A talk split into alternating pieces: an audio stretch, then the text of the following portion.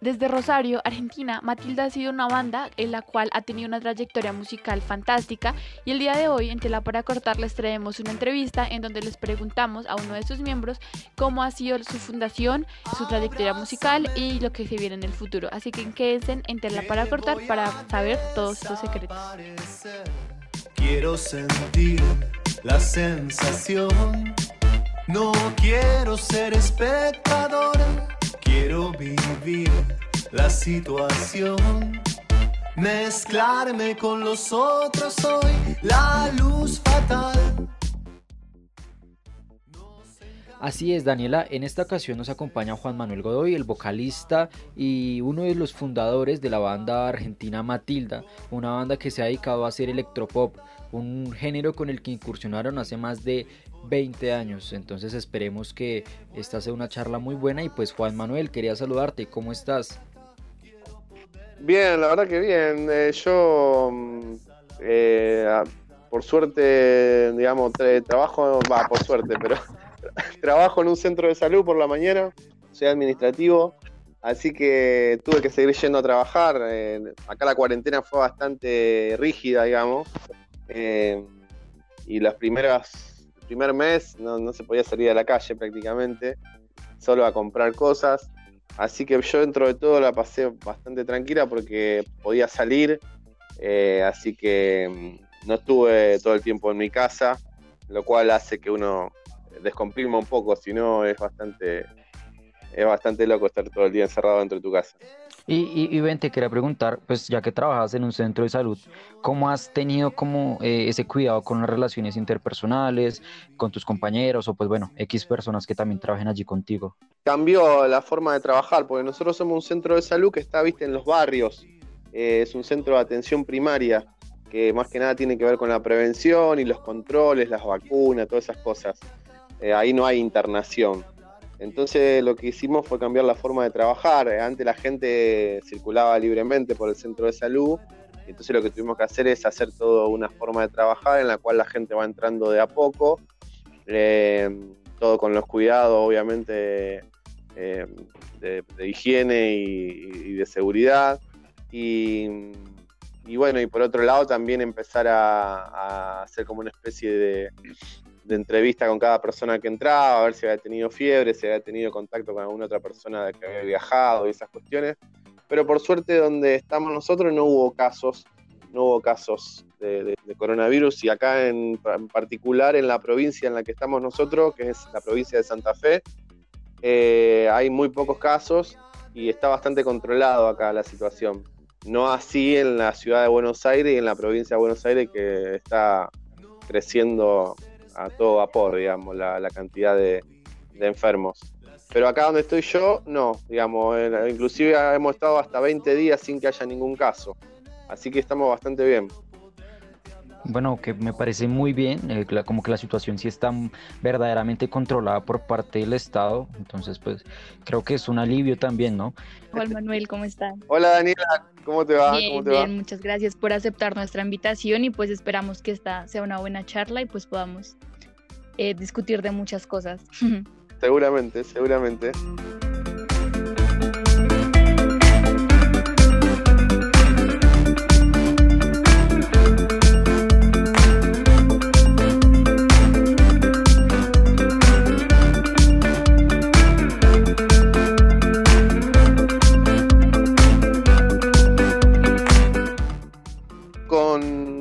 Ignacio Molinos, que es mi compañero. Conocimos a fines de los años 90, los dos hacíamos fanzines eh, y había una asociación que reunía a toda la gente que hacía fanzines.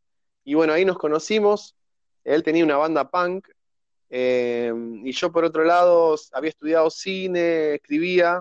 Eh, en un determinado momento, cuando ellos empezaron a tocar con su banda punk, me invitaron a mí a hacer unas canciones en la previa de un recital punk lo cual era bastante raro para mí porque yo, formato acústico, eh, bastante pop. Y mm, bueno, me invitaron y en ese recital que toqué solo con una guitarra, ahí mismo entre el público estaba otro, otro, otro amigo que se llamaba Maximiliano Falcone y bueno, él le gustó lo que yo había hecho y me ofreció empezar a hacer un proyecto juntos con esas canciones que yo hacía.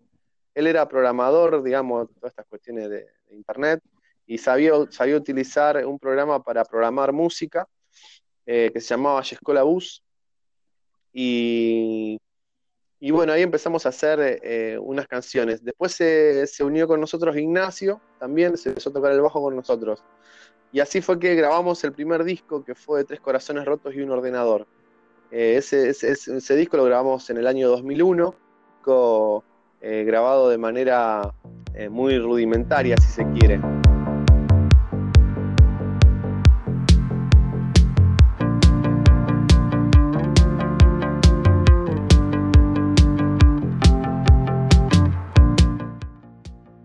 Me imagino que esta cuestión del título del, disco, del primer disco que ustedes sacaron, tenía que ver mucho con la labor que desempeñaba su, antiguo compañero, ¿sí? Sí, sí, sí, exactamente. Tenía un poco de esa onda y de hecho la tapa del disco es eso, computadora toda pixelada como si fuera eh, dibujado con una máquina en 8 bits.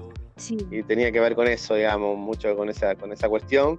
Y, y, bueno, y también tenía un poco que ver con la música que estábamos haciendo, porque la música que estábamos haciendo estaba también programada, la, estábamos, la programábamos con computadoras y a la vez eran canciones de amor bastante naif también. Eh, así que sí, tenía un poco que ver con él, con, esa cuestión. De hecho, Maximiliano después se va de la banda, digamos, él toca más o menos un año y medio, dos años con nosotros, él después deja la banda, pero él fue muy importante porque nos enseñó a nosotros a, a programar básicamente, que para la música tecnopop o electropop es muy importante, si no es muy difícil hacer esa música. Lo pude ver, no me importó, es mucha la pena, es grande el amor que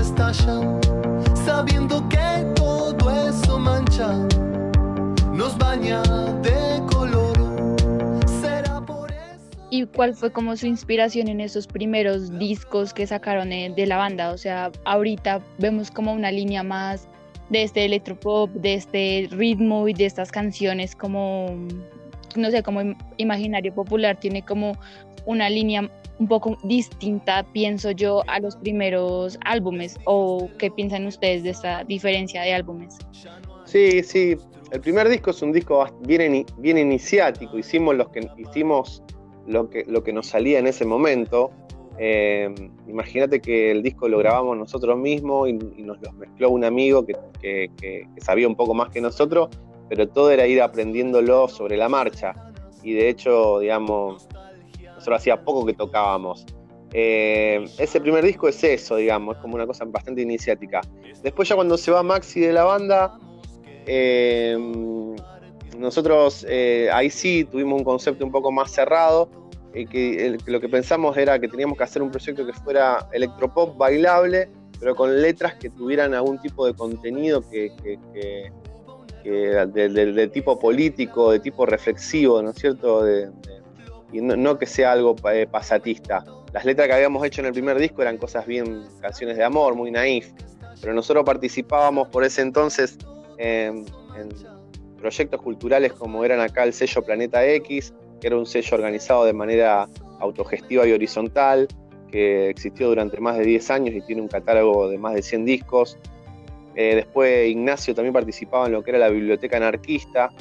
Entonces todas esas influencias de alguna manera políticas eh, nos, iban diciendo como que bueno, que quizás estaba bueno empezar a decir otras cosas en las canciones. Las influencias, por ese, para cuando ya empezamos en lo que podría hacerse la segunda etapa, digamos, después del primer disco, eh, que podría englobar los siguientes tres discos, que serían eh, formas de inventar nuestro destino para hacer movimientos y las acciones cotidianas. La idea de esos tres discos un poco era esa, era hacer música tecnopop, bien de nicho, ¿no es cierto? Bien, bien, bien de género, eh, con letras que, que, tuvieran un tipo de contenido que, que englobara cuestiones políticas o reflexivas sobre cómo vivimos y, eh, sobre el futuro y sobre cómo se debe vivir y qué sé yo, y cuestiones, ese tipo de cuestiones. Ya para, para los siguientes últimos dos discos que podrían ser El río, su continuidad e Imaginario Popular, de alguna manera volvemos un poco al primer disco, no en lo, en lo, no en lo compositivo, obviamente, porque tenemos mucho más experiencia, pero sí en la cuestión de ya dejar el tecnopop un poco de nicho de lado. lo seguimos teniendo, obviamente, porque es un género que nos gusta y nos identifica, pero eh, volvieron a aparecer en nuestras producciones instrumentos más acústicos, como puede ser las guitarras, las percusiones, y todo hizo que las canciones fueran un poco más orgánicas y de hecho también un poco más apta para todo público. Nuestras influencias musicales, eh, yendo a la pregunta que vos me hacías, Daniela, siempre fueron, digamos, bandas que tienen que ver con la música, eh, por un lado, la música pop, que podría ser bandas como acá Argentina, como Virus, eh, o, otra banda quizás menos conocida, como puede ser Los Encargados, a nivel nacional. Y después, bueno, mucho también el post-punk, todo lo que fue la movida del post-punk de los años 80, a nosotros nos gusta mucho. Y por otro lado también está la influencia de la música latinoamericana, lo que podrían ser los, los cantantes latinoamericanos como, no sé, como Víctor Ojara, como Chico Buarque, como Eduardo Mateo. Eh, es bastante heterogénea las, influencias que tenemos y, de todo eso tratamos de hacer algo, algo propio, ¿no es cierto? Algo, algo singular.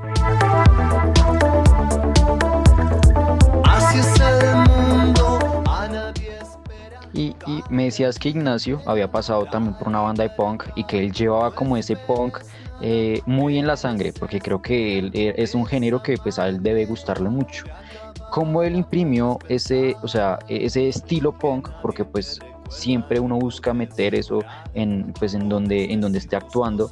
Eh, él metió ese estilo en, las canciones que ahorita sacaron, en los álbumes que han sacado, o siempre han tenido en mente que el electropop es el único género que ustedes quieren incursionar? Y no, yo creo que en realidad los dos tenemos personalidades bastante bien definidas. Ya imagínate que nosotros hace 19 años que tocamos juntos y producimos juntos.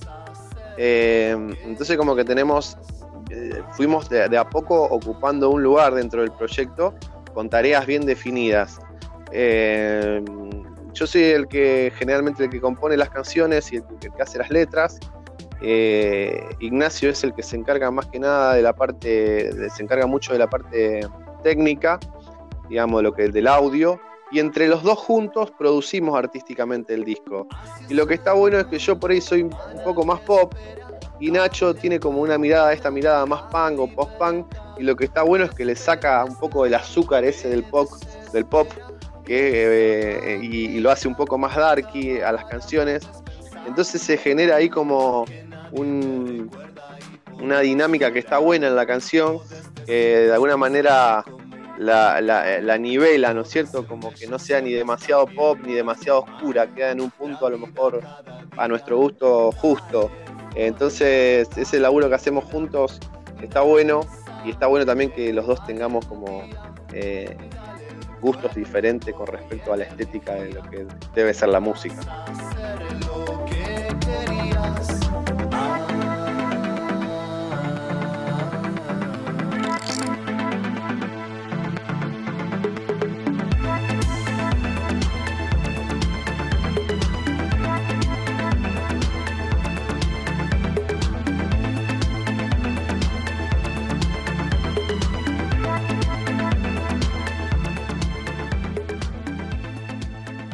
Y yo tengo una pregunta eh, hablando de todo esto, ¿cómo ha sido llevar la banda por tantos años? Pues porque 20 años, pues sí, son una cantidad de años considerables donde las bandas se pueden separar y pues hemos visto muchos ejemplos de bandas que terminan separándose o terminan cambiando mucho de miembros y pues cómo ha sido pues mantener esto pues esta banda por tantos años.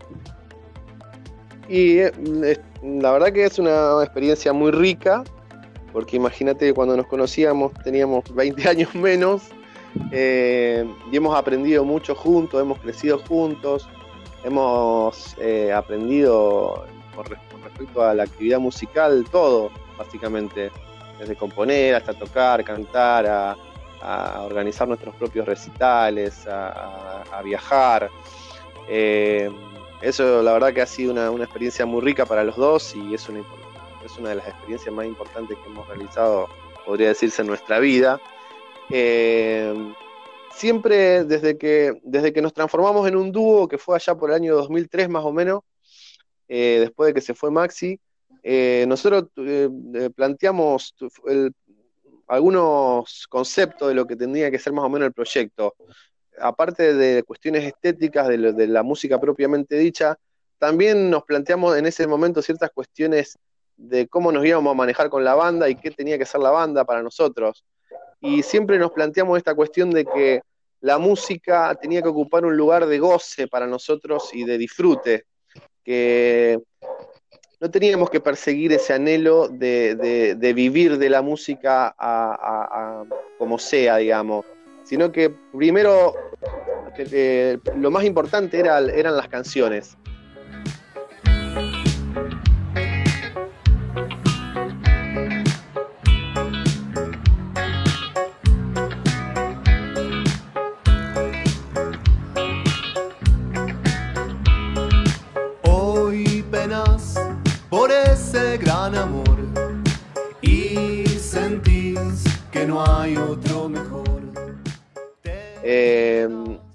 Esa manera fuimos llevando el proyecto adelante de, manera regular, sin interrupciones, editando discos cada tres años más o menos.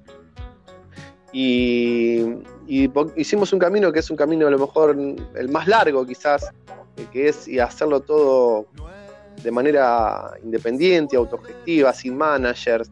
Eh, pero a nosotros nos, nos rindió buenos frutos esa manera de trabajar porque también entendemos que hay que relacionarse con las demás personas eh, de manera afectiva también, no solamente de manera eh, profesional, sino que lo afectivo en las relaciones y en, la actividad laboral es muy importante también, porque creo que a largo plazo genera eh, cosas mejores que, que esta cuestión de lo más profesional.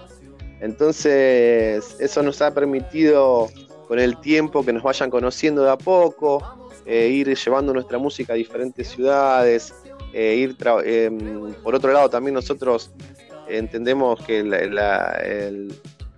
a los discos que hacemos como, como algo integral, no solamente que los grabamos eh, y los producimos, sino que después también hacemos un, también un acompañamiento en cuanto a la difusión del disco y tratamos de que el disco se difunda, tratamos de, hacer prensa, digamos, bastante fuerte y dentro de nuestras posibilidades, obviamente.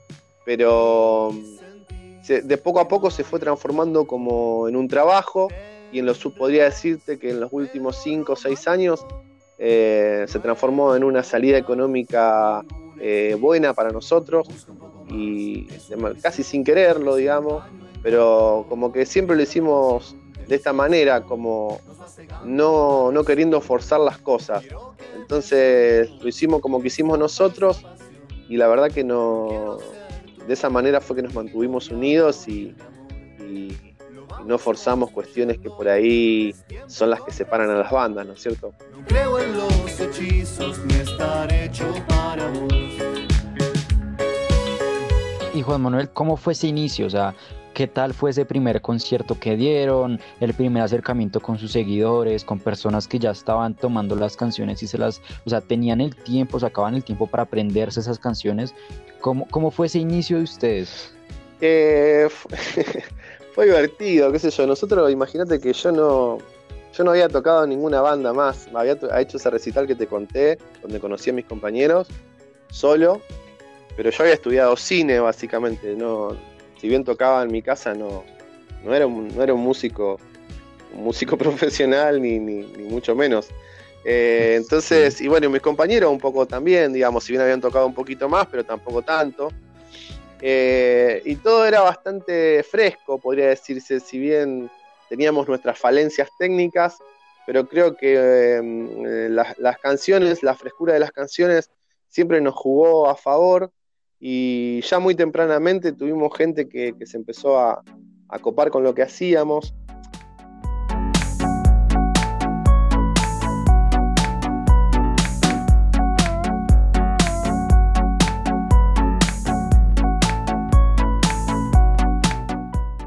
Imagínate que en esa época, te estoy hablando del año 2001 acá en Argentina, eh, era, estaba muy de moda lo que se llama acá, no sé si ustedes saben de qué se trata, pero lo que es el rock barrial. Bandas como La Renga o Los Piojos, eh, no sé si conocen esas bandas. Pero bueno, era como una cosa bastante Mm, más... Mm, Tal vez sí las hemos escuchado. Bueno, son bandas más de rock con influencias que podrían venir de la parte de los Rolling Stones, pero bastante más rústicas. Eh, algo muy así como muy, muy de cancha, como más, más, más, más podría decirse más áspero.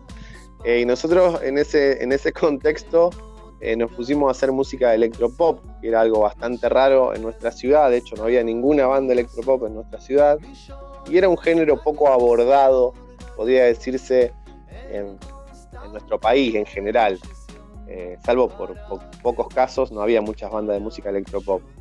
Y eso de alguna manera, ser un bicho raro también, si bien hacía que mucha gente no nos invitara a tocar o, o que, o que ya por el hecho de hacer música electropop ni siquiera quisieran escucharte, por otro lado sí había un montón de gente que estaba eh, interesada por escuchar es- es- eso y nos fue jugando a favor y, y poco a poco fuimos ganando un público. Nos ayudó mucho también ser parte de este colectivo que yo te decía que era el sello Planeta X, que era un colectivo de músicos, digamos, que tenían una casa donde hacían los recitales y, y Sí. se autoorganizaban y, y entonces eso te brindaba como una especie de plataforma, digamos, para, para de público, ¿no es cierto? Entonces ahí, en, en ese contexto, nosotros pudimos crecer y pudimos aprender mucho de nuestros compañeros músicos de las otras bandas de ese colectivo, eh, porque todo se compartía, compartíamos los instrumentos, compartíamos la- la- eh, las- lo, lo que íbamos conociendo de cómo grabar. Eh, era un trabajo cooperativo que la verdad que fue muy, muy bueno también. Yo les recomiendo que indaguen en, en lo que es el sello Planeta X porque la verdad que es una experiencia muy, muy singular y no creo que haya muchas experiencias así en, Latinoamérica, digamos, son pocas las experiencias que he visto así a nivel musical. Eh, así que nada, por su- tuvimos suerte, digamos, no sé si suerte o qué, pero bueno, desde, la- desde los primeros recitales hubo gente que se copó y también eso te ayuda mucho porque si no tenés gente que te vaya a ver desde temprano, digamos, eh, también es difícil sostener un proyecto en el tiempo. Es importante el feedback con el público y, que uno vea que, que haya gente que le gusta lo que uno hace. Digamos, si eso no sucede, es difícil sostenerlo en el tiempo. También hay, de ahí parte eh, la motivación, ¿no? Si iniciando tiene una motivación buena para seguir, pues como que otra, otra sería la historia que estarían contando. A mí me, no sé, me interesó mucho el hecho de que nos contaras que ahorita estás trabajando como en algo referente a la salud y pues cómo integra todo esto y tu carrera como cineasta y todo esto en, la música, como imprime un sello, hace parte o son cosas totalmente aparte. Y mira, yo eh, más o menos trabajo en este centro de salud. eh, empecé a trabajar un par de años antes de que empezara con la banda. Así que ya hace más de 20 años que trabajo en ese centro de salud. Eh, es un trabajo muy estable, digamos, eh, el cual me permite de alguna manera eh, poder seguir haciendo lo demás también. Me permitió todos estos años poder seguir haciendo lo otro. Eh, también es un, eh, tengo, es un buen horario en el que trabajo y el cual me permite gran parte del día dedicarlo a otra cosa también. Entonces como que de alguna manera yo decidí tener esa ambivalencia, ¿no es cierto? Por un lado, trabajar como empleado, que me garantiza, digamos, eh, una estabilidad laboral y económica, y por otro lado, seguir eh, eh, produciendo música y seguir dándole con el proyecto que yo tengo, y que con el tiempo se fue volviendo también un trabajo. La- si bien yo estudié cine, yo después no, no, no seguí, digamos, realizando cosas de cine, salvo cosas esporádicas como, música para, para algunas películas, esas cuestiones, pero después me volqué totalmente a la música, digamos, y lo que hago hoy en día es solamente cosas que tienen que ver con la música. Eh, el cine solo lo, lo sigo como un cinéfilo, digamos, me gusta mucho ver películas, soy muy fan del cine. Eh, no descarto en algún momento volver a hacer algo, la verdad que me gustaría.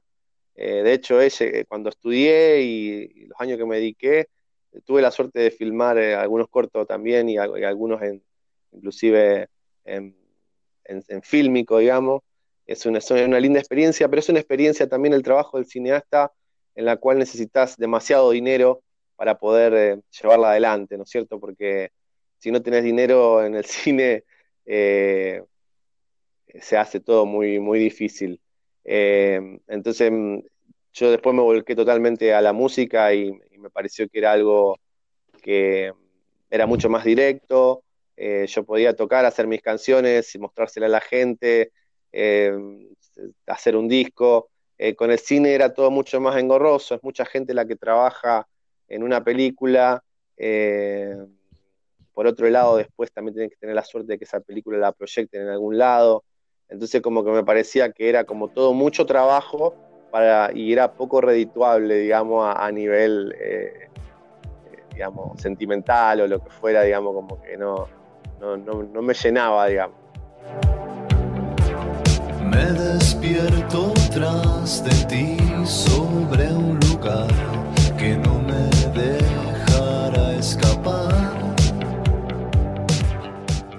Sí, claro, a diferencia de la música que intenta eh, conectarte más y conecta más con el artista.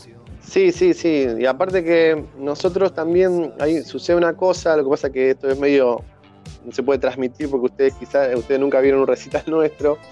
nosotros nos, nos formamos tocando, nos fogoneamos mucho tocando en fiestas en fiestas under, digamos, de estas, las fiestas que organizaba el sello Planeta X u otras fiestas que organizábamos nosotros, que eran todo en el circuito under de la ciudad acá de Rosario. Entonces estábamos muy acostumbrados a esa cuestión de tocar y que la gente esté bailando al lado tuyo. Y esa, ese, ese sello de alguna manera sigue hasta el día de hoy. Y entonces cada recital nuestro la gente va ya con la intención de que va a ir a bailar. Eh, por otro lado, también yo eh, bailo mucho, digamos, también, y me gusta el break dance y toda esa cuestión. Tengo una forma bastante particular de bailar y la gente le gusta mucho. Y entonces como que es todo un, ritual bailable cuando nosotros tocamos. Y, bueno, y eso, esa, cuestión de la música, la verdad que esa, sensación de estar cantando tus canciones y de que la gente lo esté bailando es una sensación muy linda. Juan Manuel, bueno, también te quería preguntar eh, sobre la escena del electropop en Argentina, o sea, específicamente tú como, como artista, ¿cómo ves esa escena? O sea, ustedes podrían ser quizá uno de los precursores de este nuevo género en Argentina y pues me gustaría saber si a ustedes los han copiado, si los han usado de inspiración. Mira, nosotros cuando empezamos a tocar, eh, en esa misma época éramos contemporáneos de bandas como Adicta, que era una banda muy buena de electropop en ese momento acá en Argentina, de la ciudad de Buenos Aires, y otra de las bandas que bueno, hoy en día es ultra famosa, que es Miranda. Eh, eh, eran, bueno, después también estaba Leo García, eh, y, bueno, y algunas otras bandas más, como podría ser Islas de los Estados, eran bandas más o menos contemporáneas a cuando nosotros empezamos a tocar. de todas esas, la única que sigue tocando digamos, más o menos es Miranda, Leo García sigue tocando también. Y bueno, y hay, hay nuevos proyectos, eh, pero no, yo no sé si me animaría a hablar de una escena, digamos, no sé si hay una escena de música electropop. En todo caso, hay artistas o grupos haciendo música electropop, pero cada vez los hay más, obviamente, porque es un género que te permiten ser pocos integrantes y poder realizarlo eh, con una computadora, con un controlador MIDI con lo que fuere, es bastante minimalista el set que necesitas para hacerlo. Entonces como cada vez hay más gente que se vuelca a ese tipo de formato. Eh, en, Argentina, bueno, hasta ahora está viviendo en México, pero yo soy muy amigo y me gusta mucho lo que hace eh, Coafer, me gusta mucho. después acá en Rosario hay otras bandas también tecnopop que me gustan mucho, como pueden ser eh, Agua Viva, eh, Automatón, eh, Keith Crocker. después hay otra banda que si bien no es electropop puro, pero un, poco tiene ese formato que se llama, se las recomiendo que la escuchen, Perro Fantasma. bueno, esas, esas son bandas de acá de Rosario con las cuales nosotros tenemos relación y, tenemos una cierta amistad. Y, y, bueno, yo no sé si hemos sido influencia o no, pero quizás el hecho de que nosotros hayamos existido antes les dio la pauta de que a lo mejor ellos también podían hacerlo. Y ya con solo eso me parece que está, está bastante bien. Después cada uno hace su música y con su estilo y con su forma diferente, ¿no?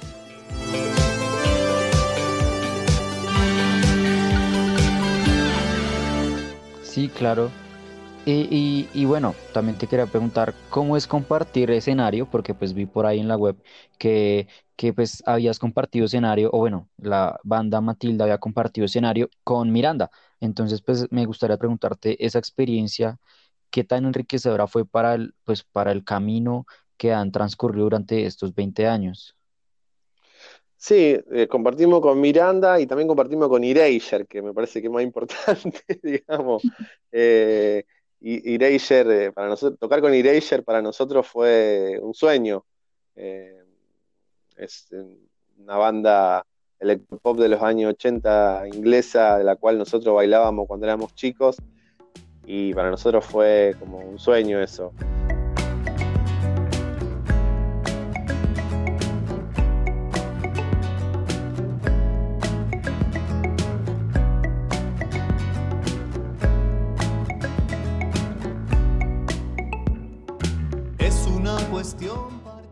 Siempre tocar con bandas grandes eh, eh, eh, es, enriquecedor y, todo también depende de cuánto contacto puedas tener con esos artistas. Algunos son más, más permeables que otros. y obviamente también tocar en ese marco de recitales donde hay miles de personas que también a uno lo pone a prueba y, lo va de alguna manera consolidando como artista. Eh, así que sí, son importantes esas fechas, digamos, como, como para salirse de, la comodidad de tocar siempre para los mismos, ¿no es cierto? De pronto vas y tienes que tocar para un montón de gente que no te conoce y bueno, y ahí te estás poniendo a prueba, ¿no es cierto?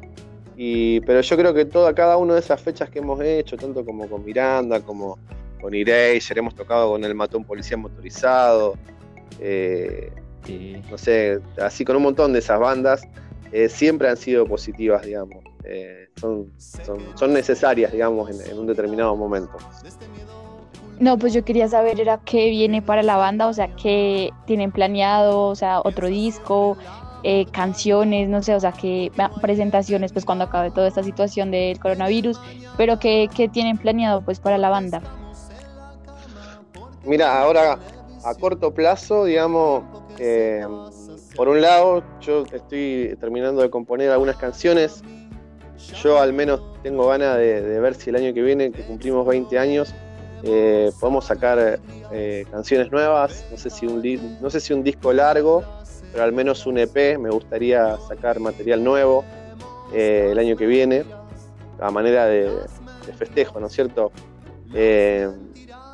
Y por otro lado, eh, ahora parecería que ahora dentro de dos semanas eh, vamos, a estar, vamos a estar tocando un recital por streaming que va a organizar uno de los espacios acá de la ciudad que donde se dan recitales.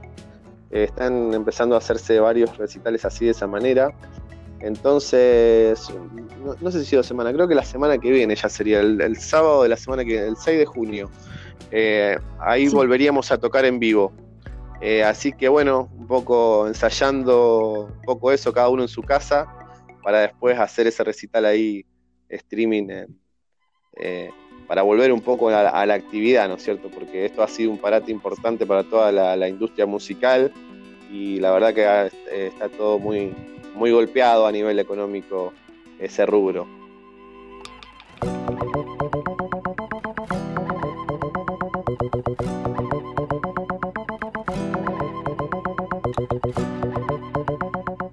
Claro, también acá pues por parte de muchos artistas colombianos también están eh, como esperando que esto pase. Y bueno, Juan Manuel, ¿cuándo te podríamos esperar en Colombia? ¿Tienen algún, algún plan para, para salir de Argentina y tocar en otros países como Colombia, por ejemplo? Mira, las ganas siempre están, eh, de hecho, te mencionaba este muchacho que te mencionaba, se llama Mauricio Carabajal, porque en algún momento tuve la idea de ir a Bogotá. Y de hecho, tenemos una, una, muchacha conocida que, que es manager y que es colombiana. Y, y vive en Buenos Aires. Bueno, siempre andan dando vuelta la idea de, ir. Eh, pero bueno, eh, sumado a todo esto el coronavirus, aparte acá en Argentina la situación económica es muy difícil y el dólar, digamos, se ha vuelto casi imposible de comprar para nosotros y por, ende, digamos, los pasajes también.